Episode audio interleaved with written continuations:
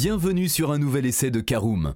L'ID5 vient étoffer la gamme électrique de Volkswagen. S'il est novateur sur la forme, le fond est pour sa part déjà bien connu. Découvrez notre essai du Volkswagen ID5 dans ce podcast.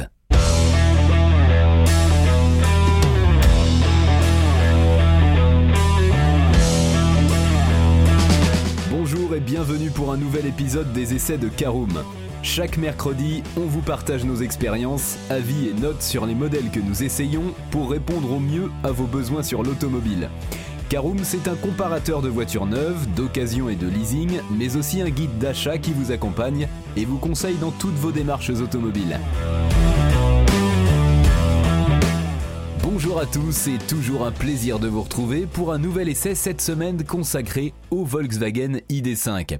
Un sommaire en 5 parties, tout d'abord l'extérieur et le design de notre Volkswagen ID5. Nous passerons au poste de conduite et l'habitabilité en deuxième partie. Nous verrons ce que vaut notre Volkswagen ID5 sur la route en troisième partie. En quatrième partie, nous décernerons nos notes et avis sur l'essai et nous terminerons ce podcast par un bilan global de notre essai du Volkswagen ID5. Volkswagen poursuit son offensive électrique qui se matérialise par une gamme dédiée et différente de la gamme thermique. En effet, on ne trouve pas de Polo, de Golf ou encore de Passat électrique, quoique la compacte ait existé par le passé, mais des ID3, ID4 et désormais ID5.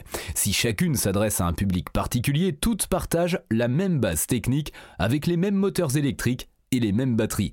Choisir un ID5 plutôt qu'un ID4, c'est donc avant tout une question de goût en matière de design. Alors on ouvre notre premier chapitre qui concerne l'extérieur et le design du Volkswagen ID5. Eh bien le mode est au SUV coupé et Volkswagen l'a bien compris. C'est donc sans surprise que notre ID5, qui est présenté comme étant un modèle à part entière, n'est en réalité qu'une version coupée du SUV familial ID4. De face, il est d'ailleurs très difficile de les différencier. Tout se joue donc à l'arrière avec un style assez droit sur l'un et une chute de toit fuyante avec une baie vitrée très inclinée sur l'autre. Chacun y trouvera son compte, mais l'ID4 apparaît globalement un peu plus équilibré. En effet, sous certains angles, l'arrière de l'ID5 apparaît parfois bien haut, avec des proportions qui ne sont pas des plus harmonieuses. Volkswagen a en tout cas soigné la signature lumineuse, notamment à l'arrière où la disposition des feux de jour ferait presque penser à de l'OLED, bien que ce n'en soit pas. Allez, on entre à l'intérieur, voyons le poste de conduite et l'habitabilité de notre Volkswagen ID5, c'est notre deuxième partie. Alors si l'extérieur rappelait furieusement l'ID4, l'habitacle joue carrément au jeu des 7 erreurs. La présentation est en effet identique et l'on retrouve donc le levier de vitesse à basculeur à droite du volant, le petit combiné d'instrumentation numérique solidaire de la colonne de direction pour ne pas gêner la lecture peu importe la position de conduite choisie, ainsi que l'écran tactile central de 12 pouces. On pourrait penser que la chute de toit ampute un peu l'espace intérieur, mais il n'en est rien, avec autant d'espace au deuxième rang que dans l'ID4, au millimètre près. La place aux jambes est donc toujours conséquente, tandis que la garde au toit est suffisante pour la majorité des gabarits. Le coffre est lui aussi du genre généreux avec 549 litres de chargement annoncé.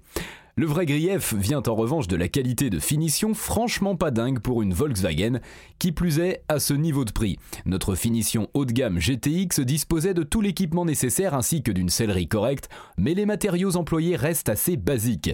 Et ce, sans parler de l'ergonomie désastreuse pour gérer la climatisation ou toutes les fonctions sur le volant.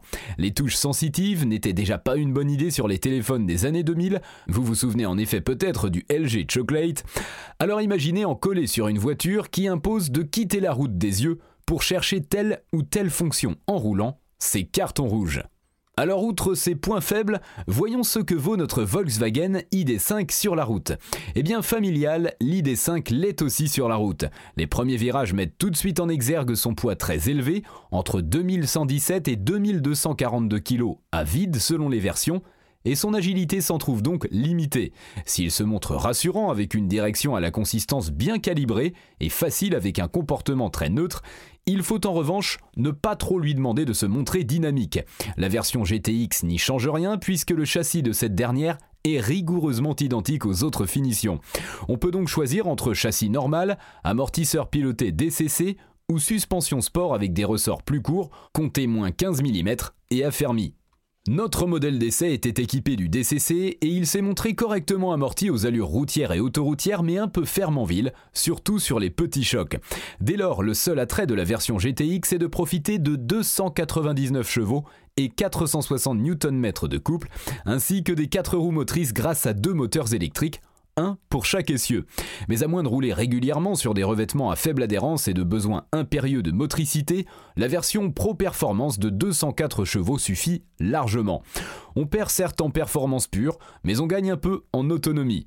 Tous les ID5 disposent d'une batterie de 77 kWh, de quoi parcourir 350 km sereinement si on ne fait pas trop d'autoroute. La recharge sur borne rapide monte à 135 kW sur les versions Pro et Pro Performance et jusqu'à 150 kW sur la GTX, pour peu que l'on trouve une borne compatible. Allez, je vous propose d'ouvrir notre quatrième partie concernant nos notes et avis sur l'essai de notre Volkswagen ID5 Quatre catégories, esthétique, conduite, praticité, rapport qualité-prix, avec une note sur 5 pour chacune de ces catégories. On commence par l'esthétique, et c'est un 3 sur 5. Dans l'air du temps, l'ID5 n'est toutefois pas le SUV coupé, avec le dessin le plus harmonieux. En conduite, c'est également un 3 sur 5. L'allemand est très correct dans ses prestations, mais n'est ni un modèle de confort, ni de dynamisme. En praticité, c'est une mauvaise note avec un 2 sur 5. Beaucoup d'espace à bord ne peut occulter le fait que l'ergonomie vraiment mauvaise est énervante au quotidien. Enfin, en rapport qualité-prix, c'est également un 2 sur 5, plus cher qu'un ID4 pour des performances très similaires. Cela veut dire qu'on ne paye que le look. C'est désormais l'heure de faire le bilan global de notre essai du Volkswagen ID5. Difficile d'être surpris par ce véhicule qui est en réalité une copie quasi conforme de l'ID4, look de coupé en plus. En revanche, il faut savoir que l'ID5 se monnaie tout de même entre 3550 et 3700 euros de plus que le 4, sans paraître plus haut de gamme que lui.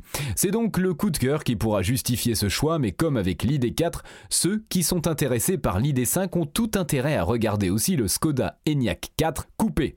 L'ID5 démarre à 52 550 euros avant bonus de l'État 2000 euros jusqu'à la fin de cette année 2022 dans sa version d'accès propulsion développant 174 chevaux, mais il faut compter pas moins de 59 250 euros pour la version de pointe GTX.